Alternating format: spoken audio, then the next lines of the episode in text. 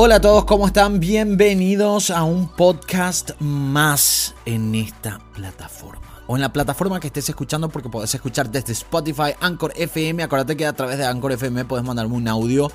Y estoy preparando también Google Podcast y hay otras aplicaciones más. Pero hablando de Anchor FM, me gustaría que lo descarguen porque ustedes pueden mandarme audios y, y es bastante interesante. Todos los programas empezamos con los audios, pero quiero hacer un programa especial. Quiero hacer un programa especial con, eh, con audios de ustedes que me cuenten los mitos de sus países. Yo sé que me escuchan de diferentes países de Latinoamérica y en España también. Entonces sería interesante que me manden ¿Cuál es un mito de su país? Descarguen la app, mándenme un audio, inclusive si no tienen mucha información, por lo menos que me digan el nombre y yo puedo googlear en el momento. Y vamos a hablar de... Y vamos a hacer el especial de mitos de los países de donde me escuchan. Hay varios de Paraguay, yo soy de Paraguay, así que voy a estar también recibiendo audios de paraguayos que me escuchan y que me quieran hablar de, o que quieran que yo hable de El Pombero, por ejemplo, que ahora no les voy a explicar cuáles son los mitos porque vamos a hablar de eso. En el especial también está el curupí, que es el que tiene su miembro viril alrededor de su cuerpo. Eh, lo estábamos hablando en un vivo de Instagram. También les invito a que me sigan en todas mis redes sociales. Instagram y Twitter estoy como arroba pol-landó.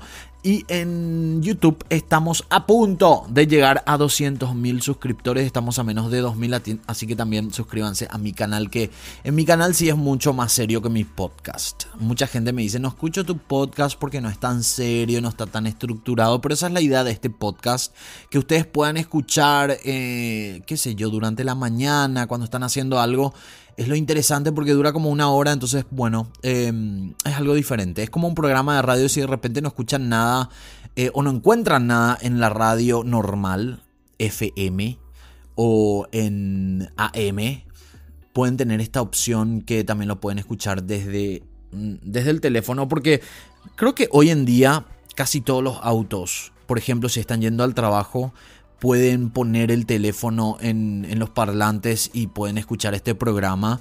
Yo hacía eso cuando tenía auto, ahora no tengo auto en Estados Unidos. O sea, tenemos un auto, pero no es mío. Y yo no manejo, mejor dicho. Es mío, pero yo no manejo. Y el, en, en Paraguay sí, cuando tenía un auto siempre me gustaba escuchar podcasts. Bueno chicos, bienvenidos. Hoy vamos a tener un programa bastante ¿Para qué voy a decir especial? Porque no tiene nada.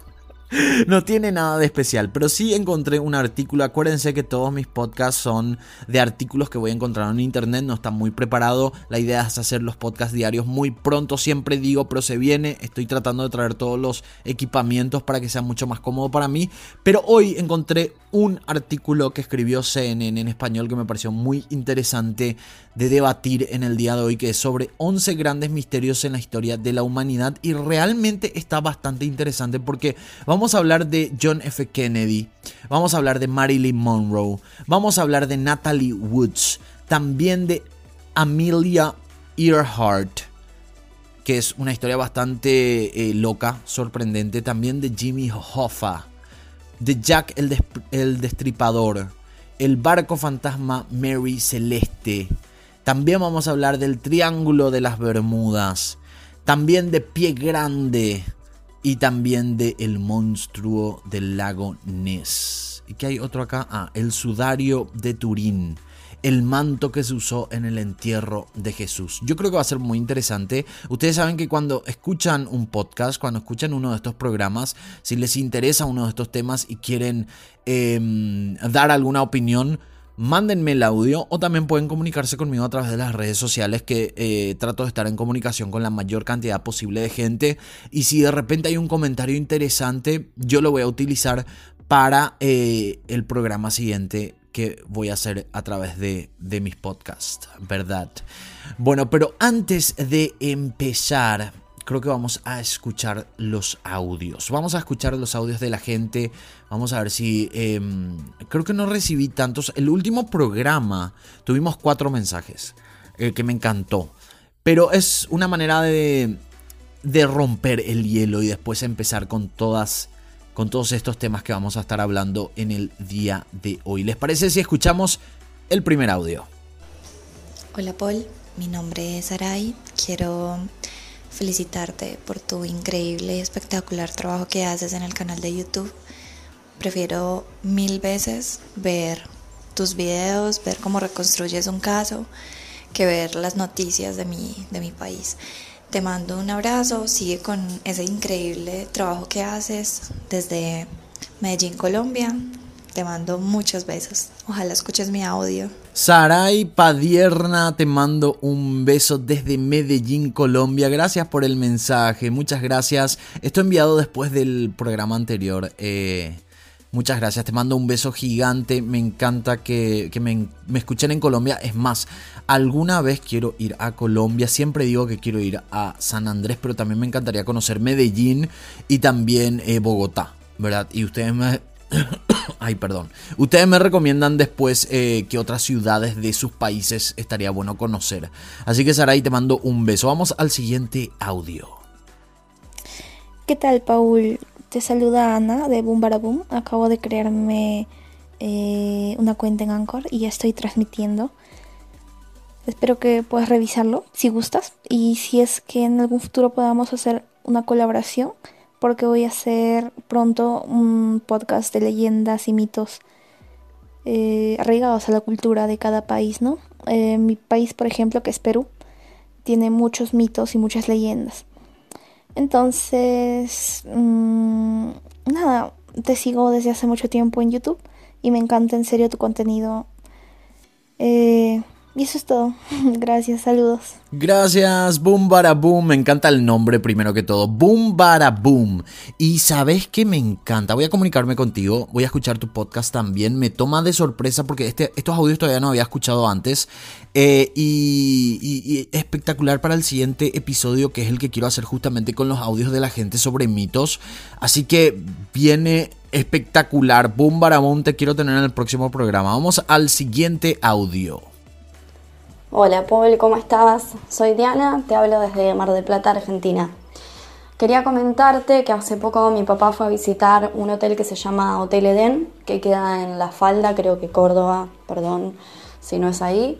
Eh, y me contaba que hacen tours en este hotel, hay, hay tours nocturnos también, donde se registra actividad paranormal y donde está estrechamente relacionado con Hitler.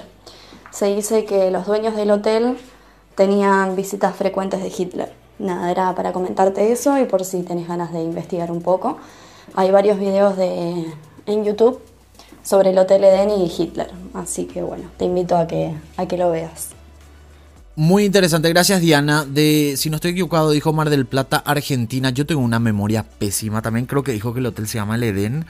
Em, muy interesante porque en uno de los episodios habíamos hablado de Hitler en Paraguay, que se dice que Hitler está enterrado en un hotel también, que se llama el Hotel del Lago, que alguien me había mandado un audio especificándome que era el Hotel del Lago, porque yo dije el Hotel del Paraguay, así que me parece muy interesante este audio, voy a estar averiguando un poco más.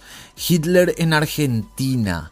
Y se dice que Hitler, bueno, pasó por Argentina primero y después fue a Paraguay. Inclusive creo que hay documentación, hay libros y todo eso. Me parece muy interesante. Gracias Diana, te mando un beso gigante. Vamos al siguiente audio. Hola Paul. Bueno, mi nombre es Sol. Em, soy argentina. Mira, te voy a ser muy sincera. Yo no sé cómo llegué a tu canal. No fue hace mucho. Sí, es verdad que siempre me interesaron las teorías conspirativas, el misterio, pero es como que vos estás poniendo en palabras todo lo que pasa en mi cabeza, Paul.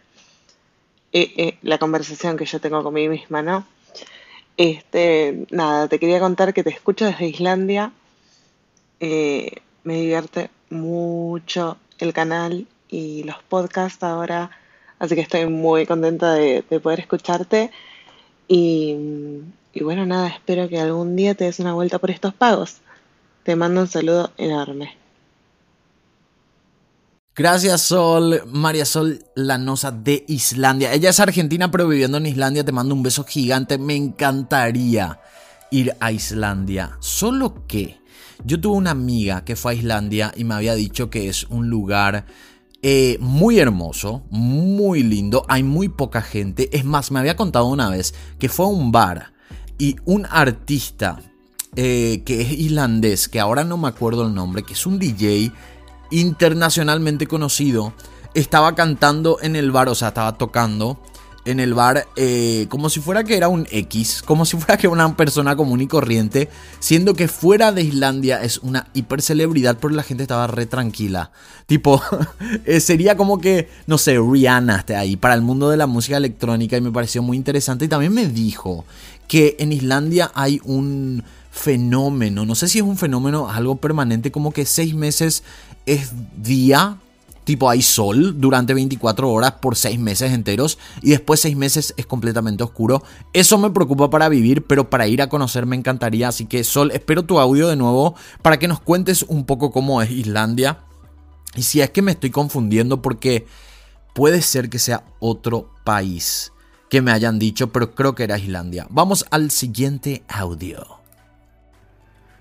Hola Paul, mi nombre es Alan, soy de Guadalajara, México. Y bueno, solo envío este mensaje para decirte que me gustan mucho tus videos. Yo no soy de seguir teorías de conspiración ni nada de eso, pero tú le das a tus videos un toque de criminalística muy distinto. Ya sea un tema real o un tema de conspiración, manejas de manera muy entretenida e interesante las cosas. Y pues nada, este, espero que sigas con ese toque. Y ahorita que dices que conseguiste editores, espero que mantengan tu esencia, porque es muy única. Un saludo desde la tierra del mariachi y el tequila. Nos vemos.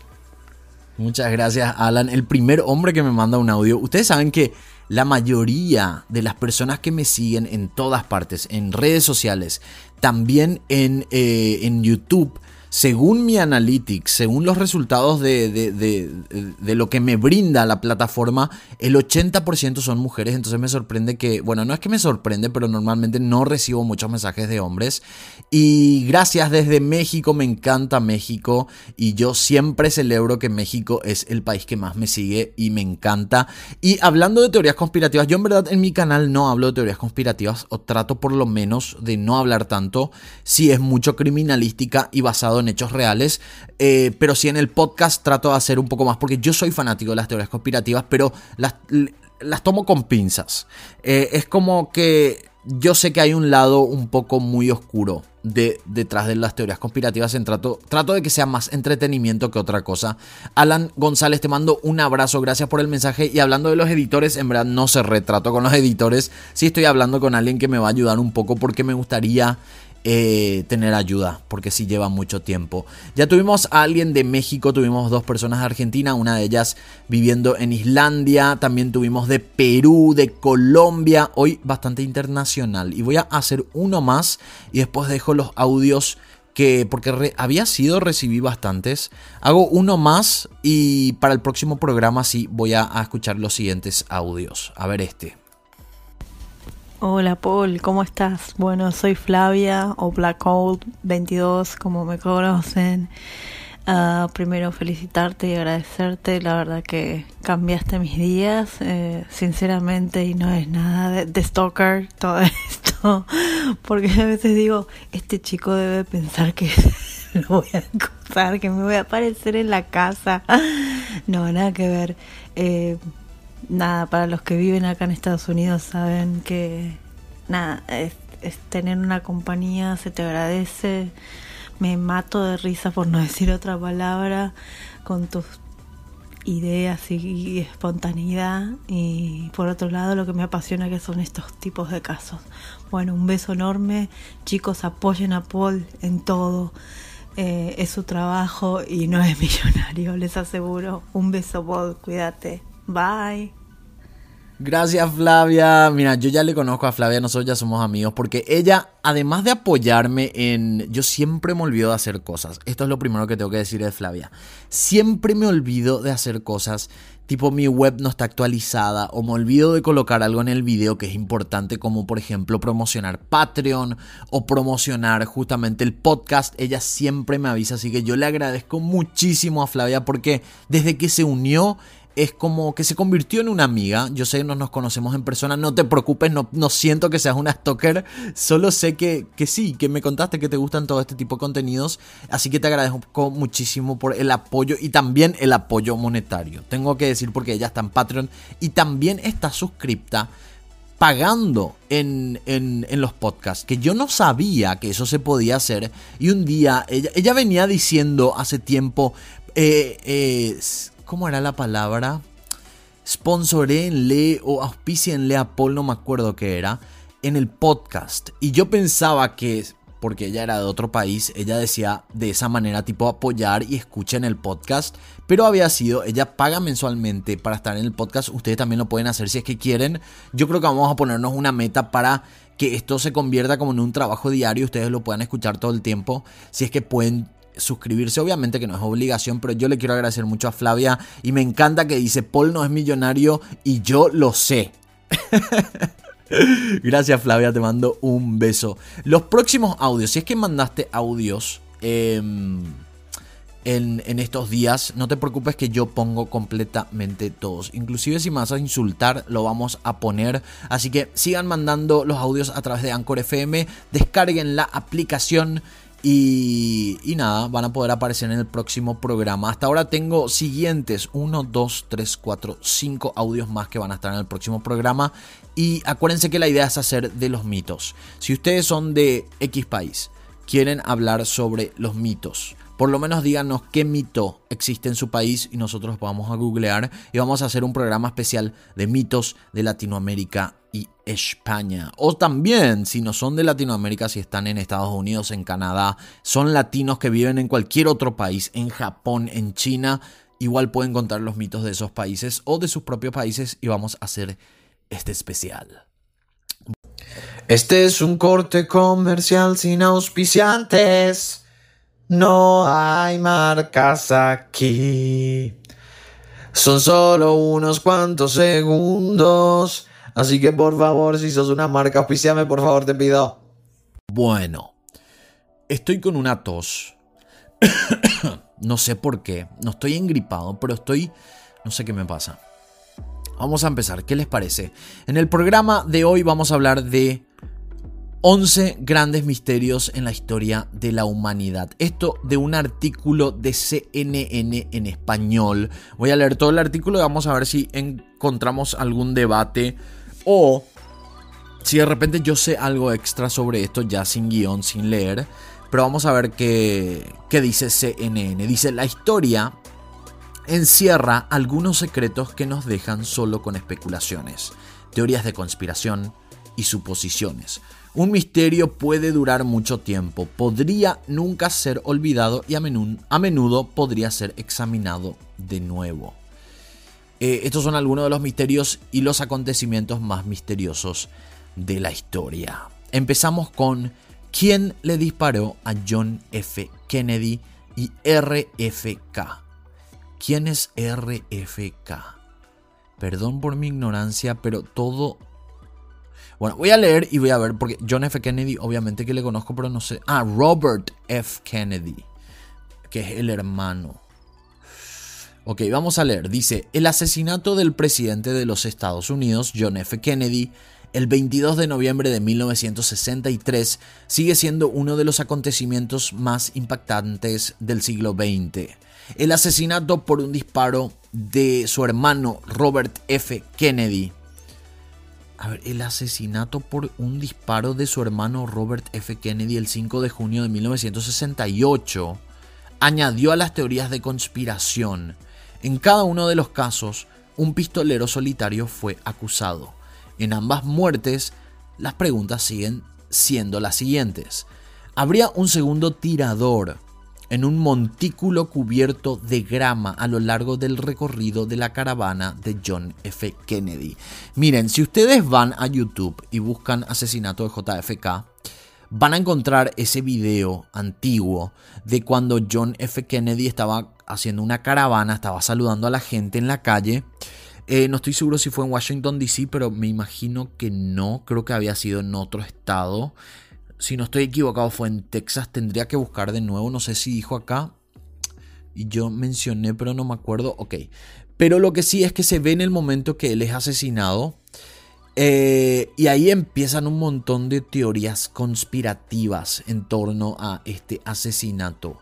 Eh, yo vi una bastante interesante, pero le soy sincero, no me acuerdo muy bien de qué trataba. Creo que hablaban de, de por em, creo que mostraban la imagen de alguien que estaba en la caravana y que fue el único que no se asustó de toda la gente que empezó a correr. Eh, y después también había otra teoría sobre la dirección de la bala. Em, y se dice que realmente el que mató a John F. Kennedy no es realmente el asesino. Por eso acá dice, eh, habría un segundo tirador, o capaz que sí fue el asesino, pero podría haber eh, otra persona. Dice acá, ¿cómo podría un hombre con un rifle pedido por correo apuntarle al presidente en un auto en movimiento desde tal distancia? Al mismo Lee Harvey Oswald le dispararon en una estación de policías en Dallas días después de que muriera John F. Kennedy. Claro, porque Lee Harvey Oswald fue el acusado por este asesinato. Y acá, y, él después fue asesinado de nuevo. Eh, cuando lo estaban llevando esposados en la estación de policías de Dallas. Ahí está, en Dallas, Texas. Un panel de especialistas encabezado por el jefe de la Corte Suprema de Justicia, Earl Warren, concluyó que Oswald era el único asesino, pero una encuesta de Gallup seis décadas después determinó que un 60% de estadounidenses no lo creen.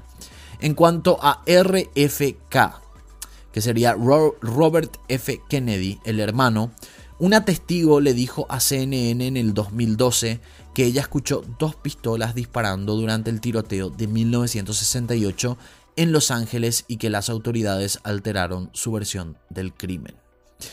Muy interesante. Yo no sé qué opinar, tendría que ver de nuevo eh, estas teorías conspirativas sobre John FK. Sí me parece bastante raro. Y ahora leyendo esto de cómo podría un hombre con un rifle pedido por correo apuntarle al presidente en un auto en movimiento a esa distancia es bastante raro. Bueno, hay un caso en Paraguay que es sobre Argaña. Eh, Argaña había sido asesinado cuando estaba sobre una calle muy cerca de las calles de Venezuela y España. No me acuerdo muy bien. Acá voy a entrar. Luis María Argaña.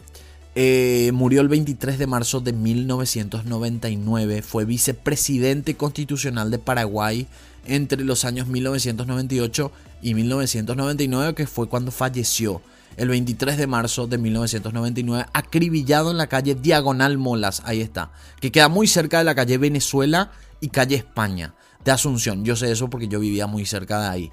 Em, a ver, asesinato. En la investigación judicial realizada, se determinó que Argaña fue asesinado por un grupo armado que se desplazaba en un automóvil Fiat Tempra que interceptó el vehículo en el que se trasladaba Argaña. Eh, y obvio después de esto fue todo este tema del marzo paraguayo, que, fue un problema político increíble en Paraguay. Pero también hay versiones y teorías conspirativas en torno a Luis María Argaña. Me hizo acordar a esto porque eh, se habla de que Argaña ya estaba muerto.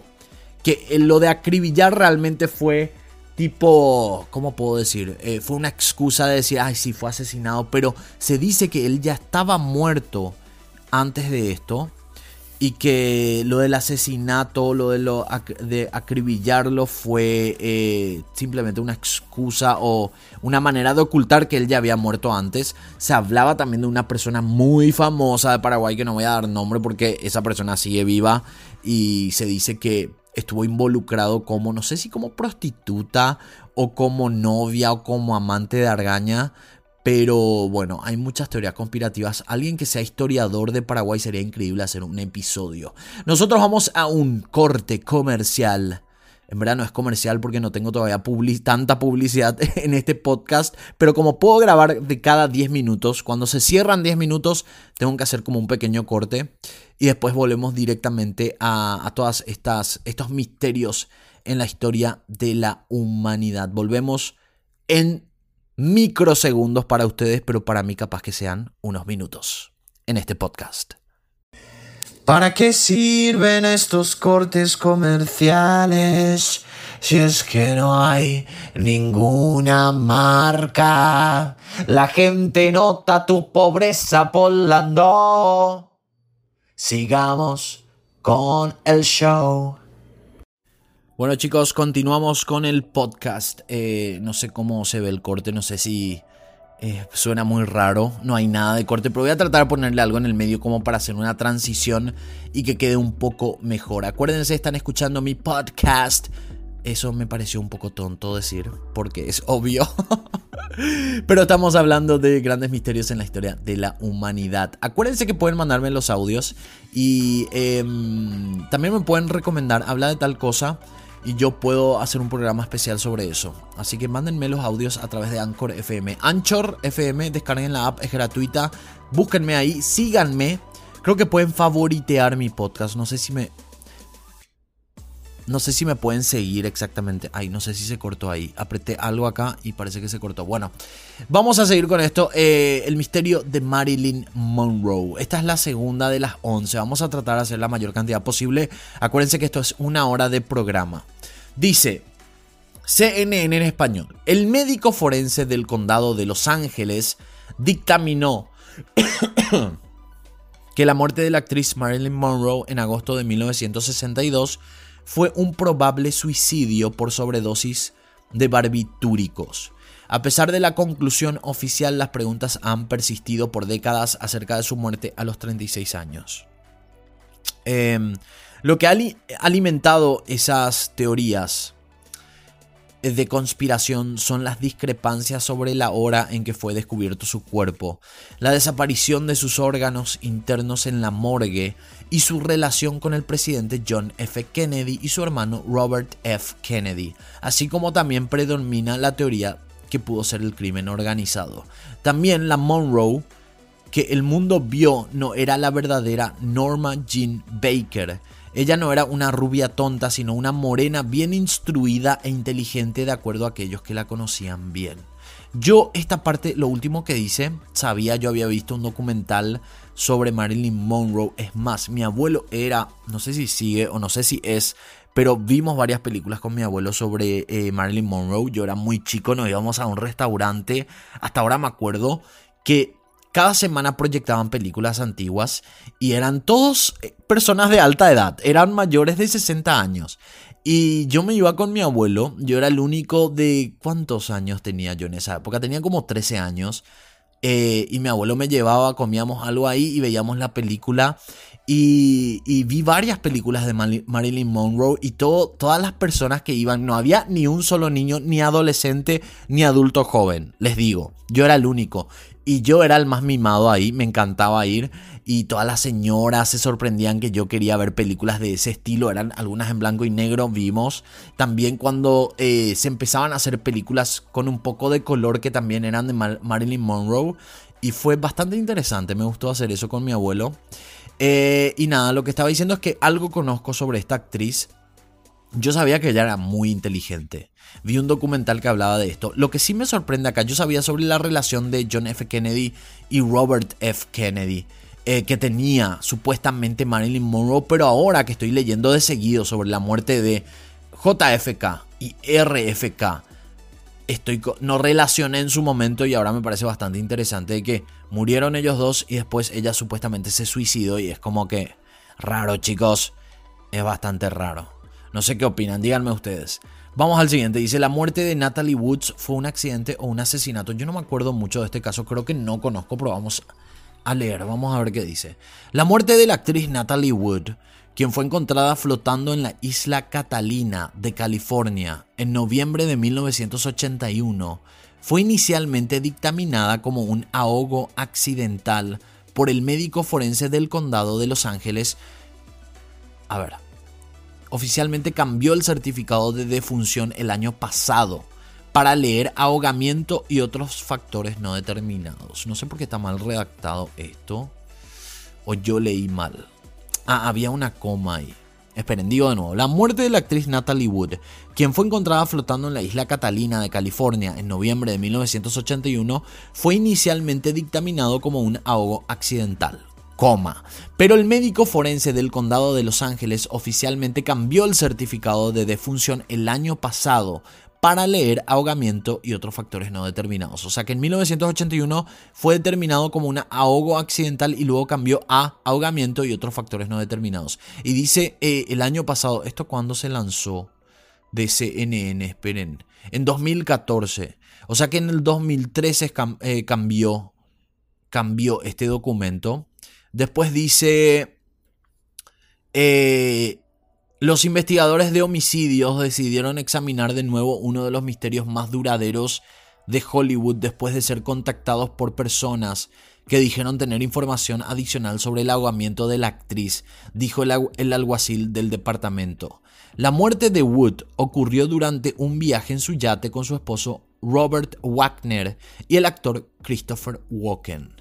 Debido a que hay preguntas sin respuestas y evidencia adicional limitada para evaluación, este médico forense opinó que la causa de muerte debe dejarse como indeterminada, dijo el médico forense en una declaración del 2012. Yo no sabía esta historia.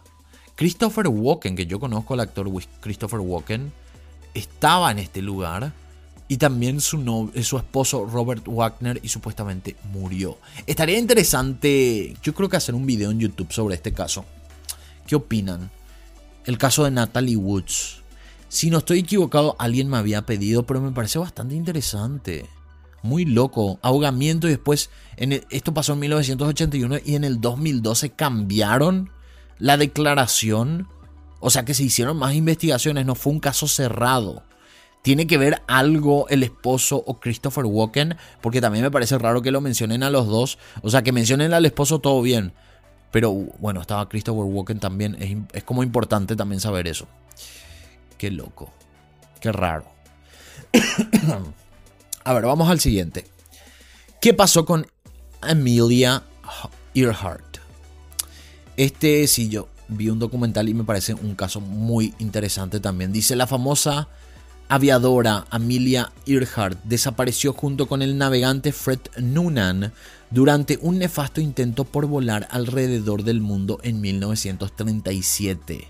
Dice entre comillas, todavía no hay ninguna evidencia concreta de lo que sucedió, dijo Gray. Las teorías sobre su destino incluyeron una que el avión de Earhart fue obligado a bajar por los japoneses alrededor de las Islas Marshall. La otra es que Earhart regresó en secreto a los Estados Unidos y que el gobierno le dio una nueva identidad. Earhart estaba en el último segmento de la ruta global. Perdón, antes de leer esto, lo que sí yo había visto era un documental oficial, no era un documental hecho por algún youtuber, sino que era un documental hecho por un documentalista, donde decía que Amelia, no sé si se dice así su nombre, perdón si es que estoy pronunciando mal, este documental em, trataba de confirmar la teoría de que ella fue obligada a bajar, por los japoneses en las Islas Marshall. Y me pareció muy interesante porque había una fotografía. Busquen esta fotografía si es que tienen tiempo o si tienen el teléfono en mano o la computadora. Busquen Amelia Earhart em, eh, foto con japoneses o Japanese picture o algo así. Y hay una foto antigua donde se ve una mujer y un chico entre varios japoneses que parecería ser son del el ejército o algo japonés tipo algo oficial del gobierno y mm, es muy parecida eh, ella. Entonces este documental lo que trataba de probar era de que oficialmente ella sí eh, estuvo, fue obligada, como dije, a bajar por los japoneses en las Islas Marshall. Después este artículo dice, Earhart estaba en el último segmento de la ruta global que volaba de Lae, Papúa Nueva Guinea, estando su destino a 4.023 kilómetros de distancia en el medio del Océano Pacífico. Si su avión se estrelló con el agua cerca del punto de reabastecimiento planeado en la isla Howland, los restos probablemente estén descansando a 17.500 pies por debajo de la superficie del océano muy interesante. Solo en los últimos años ha sido posible explorar esas profundidades con vehículos submarinos. Las expediciones que exploraban la superficie del océano ofrecen una evidencia atormentadora en los últimos dos años que el avión de Earhart podría estar cerca de la isla Nikumaroro en el Pacífico Sur. Eh, yo creo que sí, es un caso bastante interesante. Lo que yo vi en este documental me hizo parecer por lo menos de que podría ser real, de que, de que ella está con los japoneses o estuvo y por qué no en ese momento em, fue encarcelada o trabajó con ellos. Lo que sí me acuerdo de haber visto en este documental... Ay, perdón, tengo que hacer un corte ahora porque llegamos a 10 minutos y después digo mi opinión de lo que pienso sobre este documental y seguimos con eh, más misterios del mundo. No te olvides de suscribirte a mi canal de YouTube, a seguirme en mis redes sociales y a estar en Patreon y también a suscribirte en mi podcast. Esto no tiene sentido, no tiene ni ritmo. Mejor eh, sigamos.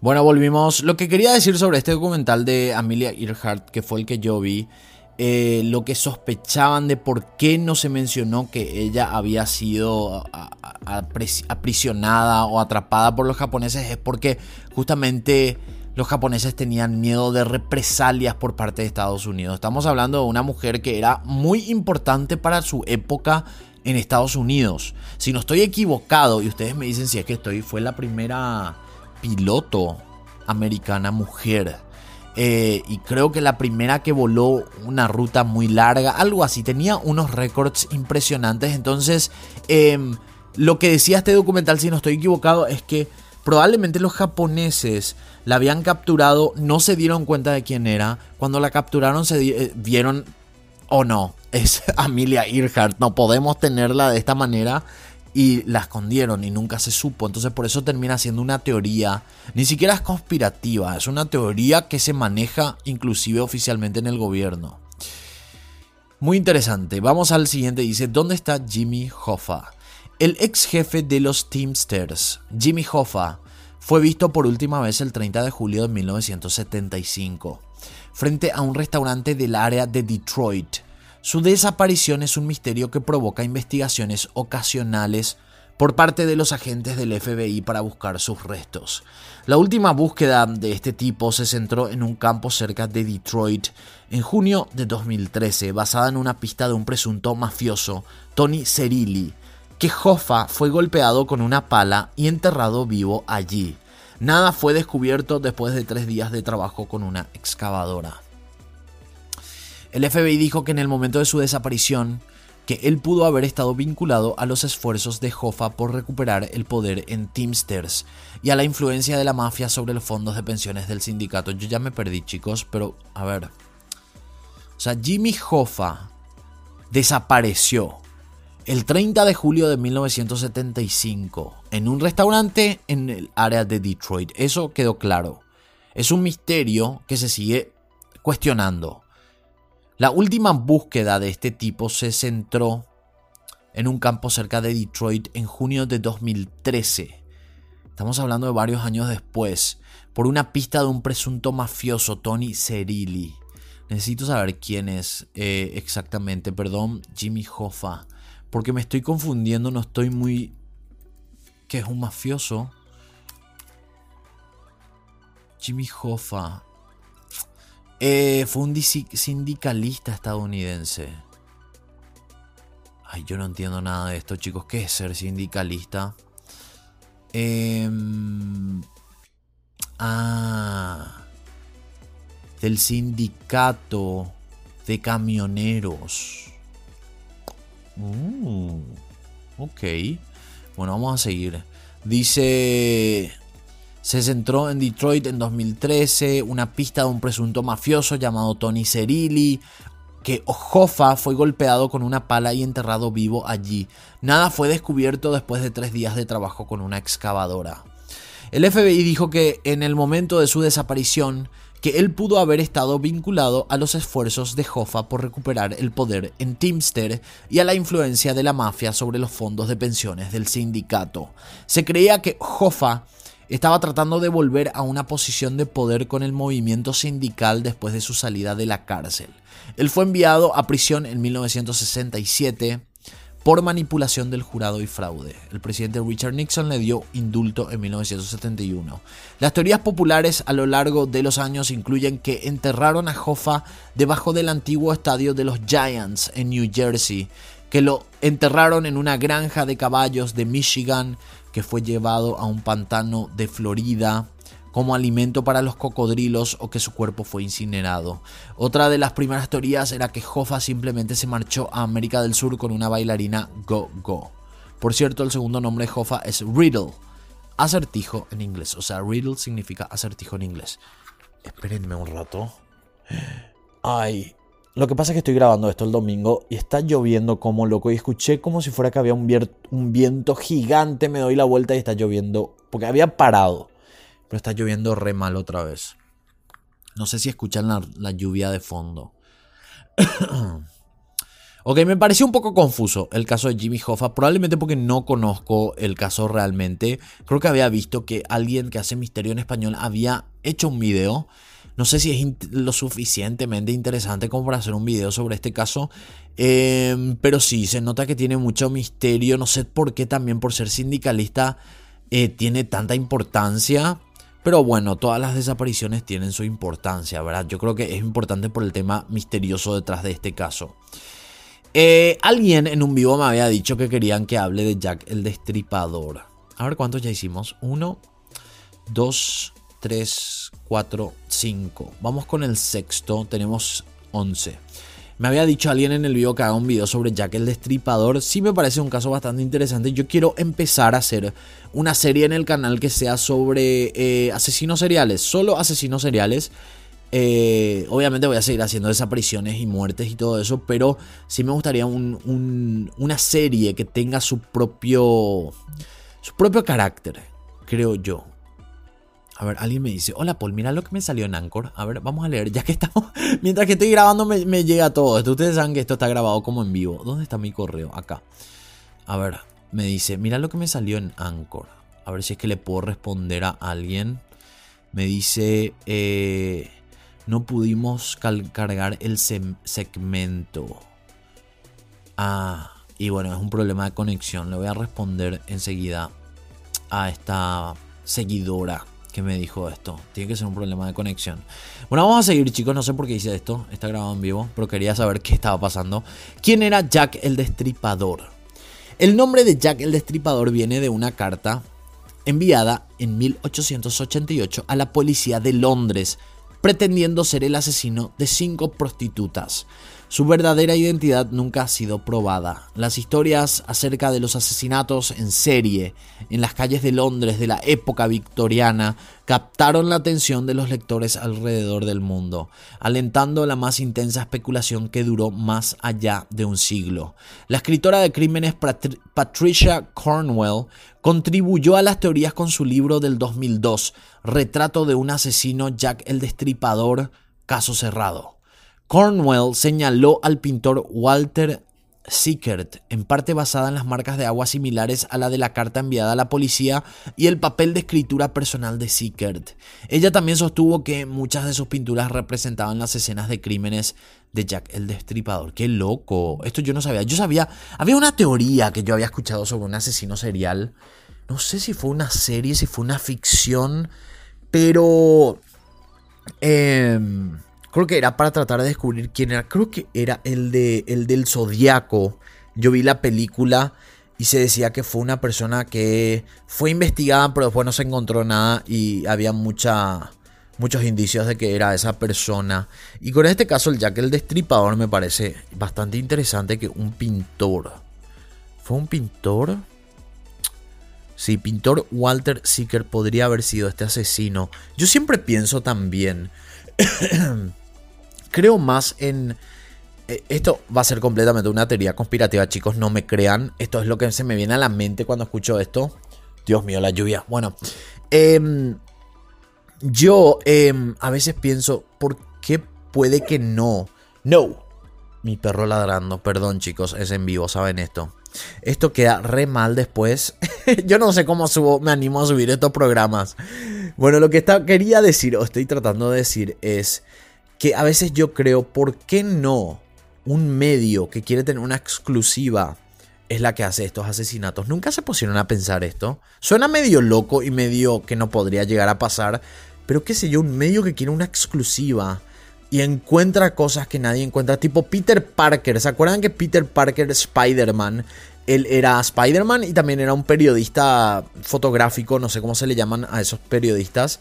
Y él conseguía las fotos exclusivas de Spider-Man y nadie nunca sospechó que era él. Em, y con eso ganaba dinero y después em, em, luchaba en contra del crimen. Y yo creo que, ¿por qué no puede llegar a pasar? No sé si con medios o de repente con organizaciones que sacan un beneficio con muertes que lo hagan, ¿verdad? Suena raro. Bueno chicos, vamos a un corte otra vez y volvemos en breve con el podcast. Si llegaste hasta acá, te digo ya desde ahora muchas gracias. ¿Por qué sigo cantando en los comerciales? ¿Qué es lo que me está pasando a mí? Es simplemente un corte tan chiquitito que no tiene marcas y ahora seguimos con el podcast. Tengo que dar clases de canto y también de poema o poética, no sé cómo se llama.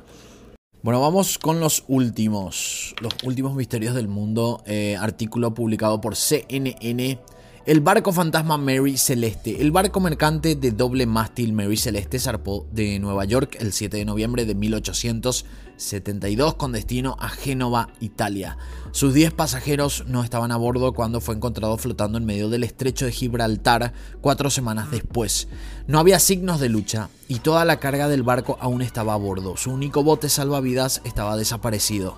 La especulación de los últimos 140 años sobre por qué se abandonó el barco incluye las teorías que involucran piratas, un motín de la tripulación e incluso monstruos del mar. Un documental titulado La verdadera historia del Mary Celeste, publicado en 2007, descarta esas posibilidades pero no llegó a una explicación concluyente. Creo que yo no conocía este caso. Eh, me hace acordar obviamente a la teoría conspirativa del Titanic, no sé si conocen ustedes. Eh, yo había visto un documental que está, por lo menos en su momento estaba en, Netflix y habla sobre supuestamente la verdad del Titanic. Me encantaría hacer un episodio sobre eso porque es bastante extenso, pero básicamente lo que decía era que, em, que el Titanic no era el Titanic, sino que era el otro barco gemelo que ellos tenían, porque eran dos barcos, o tres, si no estoy equivocado, que eran muy parecidos. Y eran el Titanic, el Titanium y no sé qué. Un, nombre así. No sé. Si busco, capaz que no encuentro ahora, pero puedo hacer un programa especial. Y lo que decía era que eh, uno de los barcos había tenido. Eh, no sé si fue un mal funcionamiento o había chocado, pero no le cubría el seguro a ese barco. Y ese barco era el Titanium. Vamos a llamarle el Titanium porque no me acuerdo muy bien. Entonces, ¿qué pasa? Eh, según esta teoría del, Titanic, eh, ellos cambiaron de nombre a los barcos porque el Titanium ya estaba lastimado y no iba a poder tener el seguro. O no sé si no llegaron a ponerle seguro y tuvo un accidente. Algo así pasó. Como dije, puedo hacer un programa especial sobre eso y podemos hablar sobre esta teoría conspirativa que tiene bastante sentido, pero también leí que mucha gente dice no, no puede ser verdad. Lo que sí cambiaron de nombre para poder recuperar eh, para poder recibir el pago del seguro porque el Titanic sí tenía, estaba asegurado. Entonces cambiaron de nombre, el Titanium se fue como el Titanic al mar y lo chocaron a propósito y murieron todas esas personas. Y había documentos oficiales, inclusive que este, este, em, este documental demostraba que era que personas que tenían que viajar al Titanic, en el Titanic, en ese día o en esa noche, no me acuerdo en qué horario fue, eh, no viajaron por alguna razón y eran personas o muy importantes del mundo o eran personas muy amigas de los dueños del barco. Entonces ahí se supone que supuestamente el Titanic, que en verdad era el Titanium, chocó a propósito, muy poca gente entró a ese barco porque se decía que la cantidad también era mucho menor que la mitad de lo que... Bueno, eh, el, Titanic o estos tipos de barcos tenían así miles de, de pasajeros por día. Y ese día, era muy, muy poco. O sea, quiere decir que capaz que habían personas que sabían sobre esto y avisaron y dijeron no se vayan al Titanic hoy porque va a pasar esto. Y después ya saben que fue lo que pasó, que obviamente la película con Leonardo DiCaprio es hiper recontra conocida y famosa. Em, Pero sí, dicen, no sé si se entendió muy bien, que la teoría dice que ellos querían cobrar el seguro que el Titanic sí tenía, cambiaron de nombre, entonces el Titanium se fue como el Titanic, chocó y cobraron el seguro del Titanic, pero en verdad el Titanic sí estaba, no había zarpado ese día. Básicamente eso, y me hace acordar un poco a esto, porque es un barco, obviamente la historia no es nada parecida, sino que en este caso son 10 pasajeros en el Mary Celeste que nunca fueron encontrados, pero que toda la mercadería o lo que estaba dentro estaba ahí y un... Em, bote salvavidas era el que estaba desaparecido, lo cual es bastante raro. Me encantaría hacer un caso sobre este también, el barco fantasma Mary Celeste. Em, vamos al siguiente. ¿Cuál es el trato con el Triángulo de las Bermudas? Hace esta pregunta CNN. La leyenda del Triángulo de las Bermudas comenzó con la inexplicable desaparición de un grupo de aviones militares que llevaba a 14 hombres a bordo cerca de la costa del sur de Florida en diciembre de 1945. Dice entre comillas, estamos entrando en aguas blancas, nada se ve bien. El líder de vuelo supuestamente dijo antes que se perdiera el contacto por radio. Trece soldados más enviados a buscar los aviones extraviados también desaparecieron. Otras desapariciones misteriosas y encuentros han sido relacionados con el área del océano que es un triángulo anclado por las Bermudas, Florida y Puerto Rico. Dos aviones de pasajeros de British Airways de Sudamérica desaparecieron en la zona con un año de diferencia en 1948 y 1949. Nunca se encontraron explicaciones o restos. Las víctimas que se le atribuyeron a la zona en numerosos libros y documentales han incluido a un gran petrolero, a un yate de recreo y a un pequeño avión de pasajeros. Libros, libros incluyendo el Triángulo del Diablo, el Limbo de los Perdidos y el Enigma del Triángulo de las Bermudas sugieren explicaciones sobrenaturales. Se ha culpado a alienígenas en naves espaciales, a agujeros de gusanos y al mítico continente perdido de la Atlántida. Yo creo que la respuesta del Triángulo de las Bermudas es mucho más simple, por lo menos lo que Mire, yo no sé nada de ciencia ni física ni nada de eso, pero yo había leído o había escuchado en algún momento de que en esa zona hay como... Em, hay como un efecto imán raro. No sé si estoy diciendo una pelotudez, chicos, pero creo que era algo así que había visto un documental. Entonces, para mí, que la explicación más que una teoría conspirativa debe ser de que hay algo ahí en el... No sé, no sé qué puede ser. Si alguien es científico y está escuchando esto y le está dando vergüenza ajena, mándeme un audio, explíquenme bien si es que puede llegar a ser algo así. Vamos con el siguiente, dice Pie Grande, eh, el hombre de las nieves es real. Historias de bestias elusivas peludas y gigantes, parecidas a los, a los, humanos, han sido relatadas en varios continentes durante siglos. En las montañas del Himalaya es conocido como el Yeti, o el abominable hombre de las nieves. Los estadounidenses han informado de avistamientos de pie grande o Sasquatch. Los rusos llaman al de ellos Almasti. Una característica común en los informes modernos es que la mayoría de las fotos son borrosas y el video es precario lo cual es bastante raro. ¿Cómo puede ser que en la actualidad, con toda la tecnología que tenemos, no hay una sola imagen en alta calidad de esto, chicos? Qué extraño. Eso es lo que me hace dudar, obviamente. Obviamente no creo, ¿verdad? Pero... ¿Cómo puede ser con la tecnología que tenemos en la actualidad que no podamos tener una sola buena foto del Yeti? O del pie grande o el pombero, que así es como le llaman en Paraguay, que me imagino que ha de ser algo parecido. Un examen cuidadoso a menudo conduce a conclusiones de identidad equivocadas o engaños elaborados. Y ahí se puede decir que puede ser un oso. O, chicos, también, así como los seres humanos tenemos defectos físicos, ¿por qué no puede ser que haya un oso? No sé, que tengas, eh, no sé qué puede ser, alguna, algún defecto. O, o, no un defecto, puede ser también un síndrome, como puede ser el síndrome de Down. Yo había visto que hay animales con síndrome de Down y, qué sé yo, puede llegar a pasar. También hay animales que tienen eh, falta de pigmentación, por ejemplo.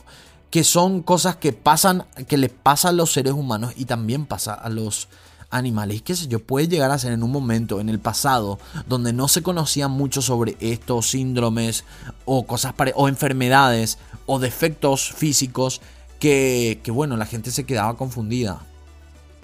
El año pasado, un genetista británico dijo que las muestras de pelo supuestamente de dos de las criaturas de misterio resultó ser una coincidencia genética de un antiguo oso polar. El científico presentó sus resultados de ADN para su publicación en una revista científica revisada por pares y se tiene contemplado publicar un libro basado en su investigación este año. Muy interesante también. Bueno, vamos a... no sé si este es el último. ¿Es una criatura real el monstruo del lago Ness? Bueno, tiene sentido, ¿verdad? El avistamiento más antiguo de la criatura misteriosa nadando en el lago Ness, en Escocia. La otra vez yo dije que el monstruo del lago Ness es yankee, no, es en Escocia. Fue en 1871. De acuerdo con el sitio oficial del monstruo, Sí, tiene un sitio web que sirve del propósito de promover el turismo en el área. Qué, loco eso. El monstruo de Lagones tiene su sitio web. Docenas de vistas han sido registradas desde entonces, incluyendo la más reciente en noviembre de 2011, cuando el señor George Edwards reportó ver una joroba que se movía lentamente emergiendo de las profundidades turbias del lago un equipo de investigadores estadounidenses buscó a Nessie. ¿A Nessie? Ese es su apodo, el apodo cariñoso de la criatura. En el 2009, usando un submarino para explorar el fondo del lago, el único descubrimiento fueron miles de pelotas de golf 300 pies al fondo y 100 yardas de la orilla del lago. No hay ningún misterio allí, aunque los locales y los turistas han sido conocidos por sus prácticas de golf allí desde hace años. Bueno, igual yo creo que el monstruo del lago eh, me parece más una historia interesante que llama al turismo, chicos. Para mí que esto es así, tipo, acá está el... Yo, a mí me gustaría ir. Eh, es tan conocido en todo el mundo que yo sí, me iría a ver el lago solo por el monstruo, aunque sepa que no, sea, que no es real. Bueno, vamos a un corte. Mi estómago está sonando como loco. Espero que nos escuchen en este podcast. Creo que voy a comer algo y volvemos en breve ya para despedir. Creo ya para despedir el podcast del día de hoy.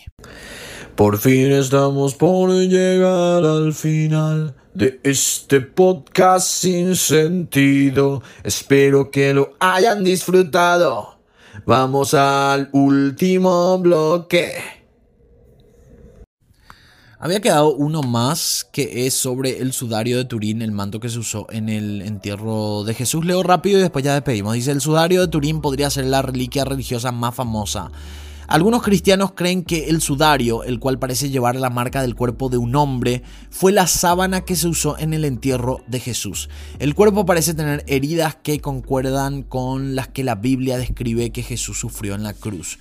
Muchos académicos refutan la autenticidad del sudario y afirman que data de la Edad Media, cuando muchas supuestas reliquias bíblicas, como las astillas de la cruz de Jesús, eh, surgieron en Europa. Incluso la Iglesia Católica Romana eh, no insiste en que el sudario fuera, fue utilizado para envolver el cuerpo de Jesús. Su posición oficial es que el sudario es una herramienta importante para la fe sin importar su autenticidad justo antes de dejar el cargo de papa hace un año, Benedicto autorizó la transmisión de un video del sudario desde la Catedral de Turín, donde la, misteriosa reliquia cristiana se encuentra protegida en una vitrina a prueba de balas con control de temperatura.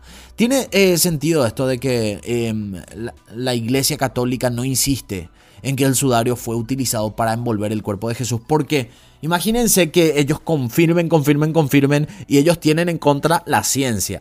Y alguien que tenga la posibilidad de analizar, y me imagino que se habrá analizado, por eso dicen que no, esto data de la Edad Media, me parece que son bastante inteligentes y dicen, no, nosotros nunca insistimos, está ahí, pero bueno, eh, me parece bastante inteligente por parte de la iglesia, por parte del Papa y todo eso, porque Sí, ellos lo que tienen en contra em, todo esto es la, ciencia. La ciencia puede desmentir un montón de cosas que ellos sí afirman. Entonces sí, me parece bastante inteligente. Bueno, estos fueron los misterios más grandes de la historia de la humanidad. Si vos sabes otro misterio que siempre te interesó y te gustaría escuchar en algún otro programa del podcast, mandame un audio a través de Anchor FM o también puedes comunicarte conmigo a través de las redes sociales. Estoy como arroba pol-lando en Twitter e Instagram. También tengo un una página de Facebook, pero le soy sincero, casi nunca reviso mi Facebook. Sé que hay mensajes y algún día tengo que ver qué me dicen. Sí subo los videos enteros ahí también. Y también estoy a través de YouTube, que ya les digo, si me mandan ahí un mensaje o escriben,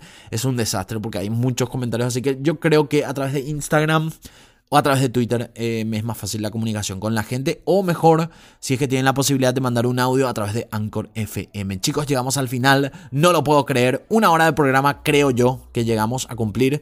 Eh, Obviamente suscríbanse también a mis podcasts. Estoy en Spotify. Tienen la manera de seguirme en Spotify. La app es gratuita. Recomienden los podcasts. Recomienden los videos. Ustedes saben que me ayudan muchísimo con eso. Si de repente hay un tema que les interesó de más, publíquenlo en sus redes sociales, en su Instagram. Y eso me ayuda a que más gente conozca el trabajo que estoy haciendo. Que em, me toma bastante tiempo. Y la idea también, como dije desde el comienzo, es hacer podcasts diarios. No sé cómo voy a hacer porque tengo que buscar temas para todos los días pero sí hice radio en su momento, haciendo eh, diario y de 3, 4 a 5 horas, inclusive muchas veces sin guion, yo creo que puedo lograr esto chicos. ¿Qué quiere que le diga?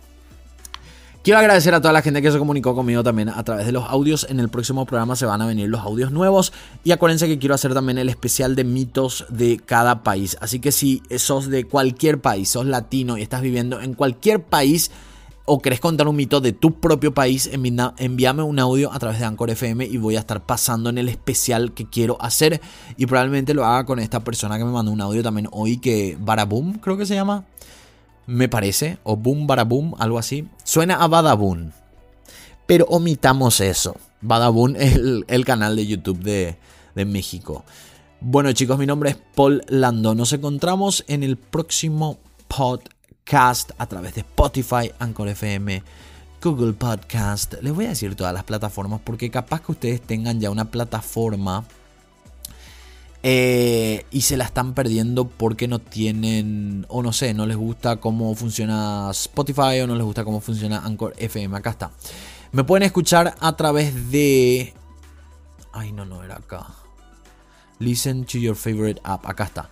Anchor FM, Google Podcast, Radio Public, Stitcher, Breaker, Pocket Cast y Spotify. Ahora sí, me despido. Nos encontramos en el próximo episodio y también en un nuevo video de YouTube. Les espero también por ahí. Chao, chao.